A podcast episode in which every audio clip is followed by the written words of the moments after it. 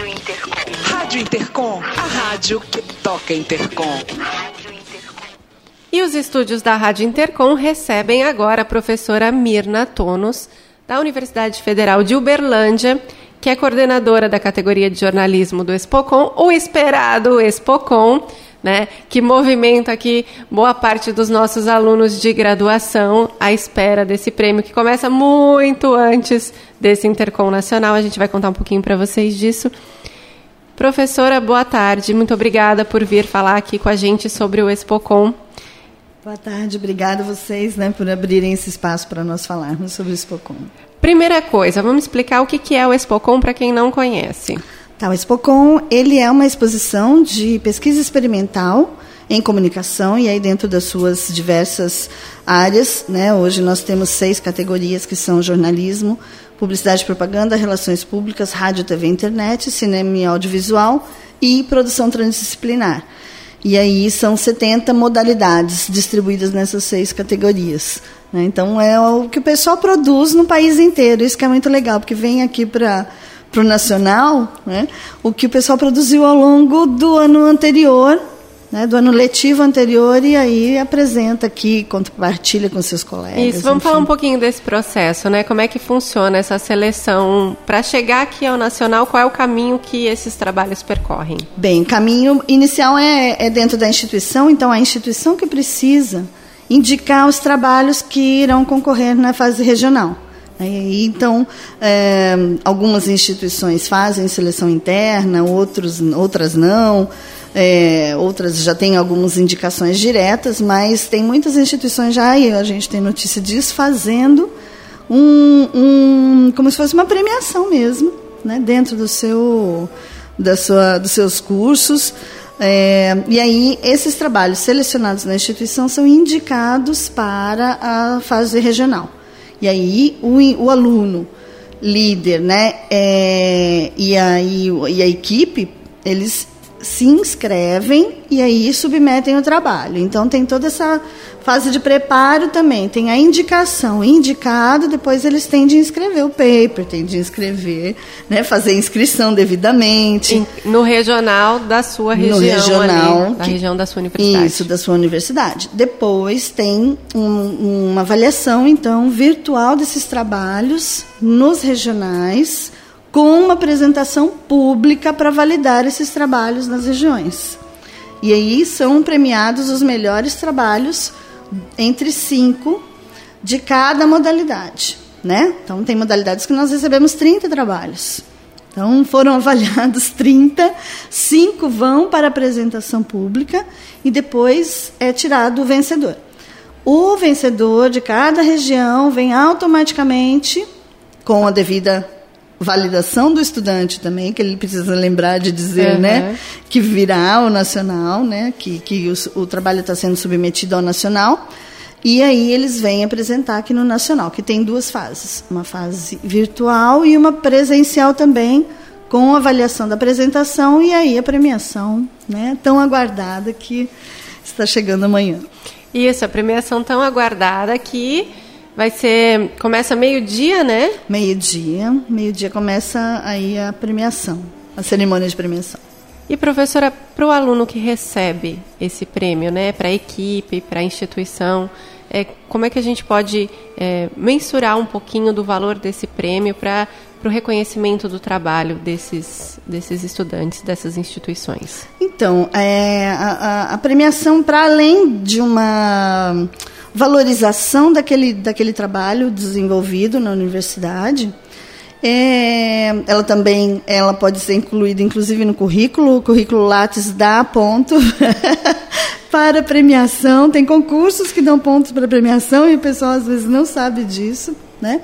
É, então, E mesmo para quem não vai para uma carreira acadêmica, né, levar um prêmio para sua entrada no nível, mercado claro. de trabalho. Claro, desse, né, ele já é, não tem um trabalho premiado. Então, é um reconhecimento do trabalho feito pelo aluno é, ao longo da sua carreira. Né? Tem alunos que costumam concorrer nos quatro anos em que, em, em- que faz o curso. Né? Então, ele vai apresentando e vai se aprimorando, conhece os, os outros trabalhos também. Né? É, eu acho que também é interessante porque ele acaba, é, ele às vezes já percebe que o outro que o outro vai que um, um, trabalho ficou muito legal e que merece ganhar e não dele. Eu já tive também ouvi várias vezes dos alunos Esses dizendo relatos. isso. É porque ele percebe também que é uma coisa assim vamos valorizar os bons trabalhos. Não que os outros estejam não estejam bons né? Às vezes são décimos que alteram isso. Mas vamos valorizar o que é bom, né? E, e, apresentar. E quais são, né, as medidas, assim, como é que esses trabalhos são avaliados? Quais, o, o que importa na avaliação desses trabalhos ali para quem faz o júri? Tá, na fase virtual, então, nós temos alguns critérios, são cinco critérios é, em que são atribuídas as notas, né? É, que com, contemplam ética, parte ética, fundamentação teórica, a coerência entre o que está sendo dito e o que está sendo apresentado, né? Ah, a, relevância social do trabalho. Então, tudo, tudo é, uma, é multidimensional a avaliação. Né? Não é só de uma qualidade estética, por exemplo, é da qualidade como um todo. E, professora, deixar aqui, então, a gente falou desse processo de avaliação, né? Deixar aqui um convite que, que a professora quer fazer aos congressistas do Intercom e aos ouvintes aqui da Rádio Intercom. É, bem, antes de fazer o convite, eu queria fazer um agradecimento a todas as pessoas que avaliaram em todas as etapas. Né? É, e, e nossa... que muitas vezes permanecem, né? Muitos anos como avaliadores. Sim, tem um cadastro ali de avaliadores para o qual eu gostaria de chamar o pessoal em nome de toda a equipe do Intercom, que a gente da, da, da Spelcom, que nós somos uma equipe também que a, gente, a equipe toda trabalha muito coesa também. E então, em nome dessa equipe do Spocon, é, liderada pelos professores, né, pelo professor Fernando Almeida e pela professora Ariane Carla, a gente está é, convidando para quem quiser ser avaliador, seja pode ser estudante de mestrado, estudante de doutorado, professor, para se cadastrar como avaliador.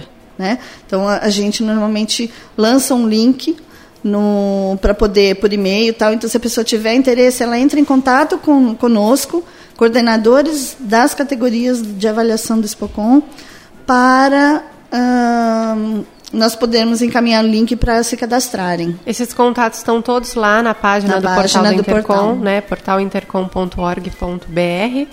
E, professora, é, eu acho que também é importante ressaltar é, como isso como este processo todo do Expocom, tanto para os alunos quanto para quem faz a avaliação, permite que a gente conheça a produção né, das outras regiões, das outras universidades e veja quanta coisa legal e, e possibilidades, inclusive, de, de trocas, de parcerias entre as instituições, né? Sim, a gente tem aí um, uma, uma, pelo menos um dimensionamento de como é essa produção no país, né? As a, a, a variação nas, nas uh, a variação regional, a interferência, a influência regional nas produções, as influências de condições de produção.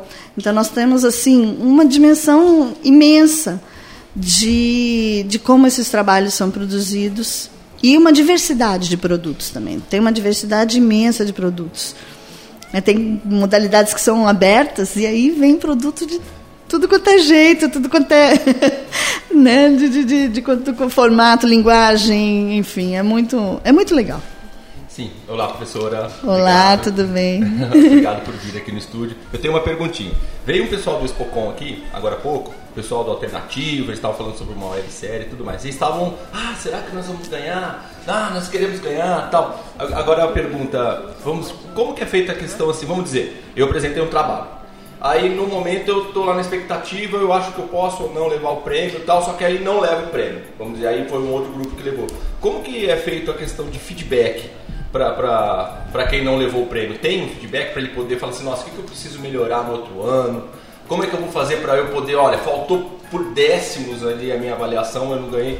Como, como que eu posso ter esse feedback? E se caso não recebo automaticamente, como que eu poderia obter? Para que eu pudesse sim melhorar o meu trabalho no, no, ano seguinte. Sim, é que essa questão do feedback é uma questão que, que tem nos é, preocupado, né, tem nos incomodado bastante, mas a equipe está trabalhando numa forma de dar um feedback construtivo para os estudantes é, é difícil, que participam. Né? Então, é, a gente ainda está tentando ver como que esse feedback, né, os pareceres, podem chegar aos estudantes de uma maneira construtiva, que acho que é o mais importante.